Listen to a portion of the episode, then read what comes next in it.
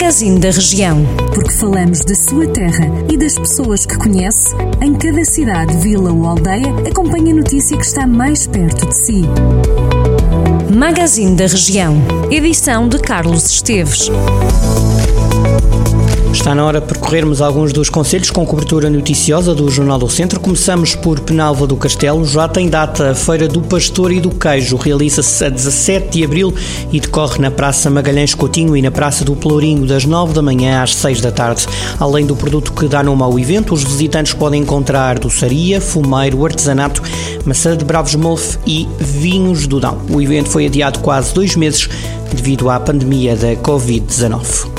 12 freguesias do Conselho de São Pedro do Sul foram consideradas prioritárias para fiscalizar a gestão de combustível.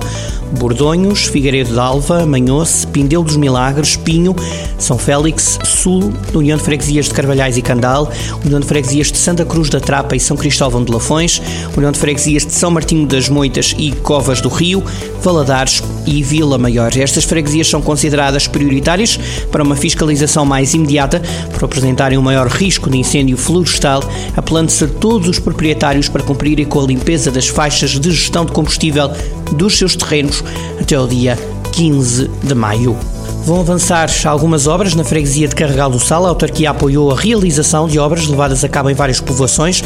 Em Casal Mendo vai ser requalificada a rotunda de São Sebastião, o alargamento da Rua do Poisado e também vai ser requalificado o Fontanário. Já Vila da Cal vai receber a requalificação com paralelos da Rua da Carreira da Cova. Estão aí os censos, vão começar a ser distribuídas cartas à população com os códigos necessários para responder aos censos 2021. O município de Castro Dairo informa que a partir de 5 de abril serão distribuídas à população cartas do INE, o Instituto Nacional de Estatística, com os respectivos códigos necessários para responder aos censos 2021. Os cidadãos devem responder preferencialmente pela internet a partir do dia 19 de abril e até o dia 3 de maio, acedendo ao link censos 2021-2021, portanto, .ine.pt.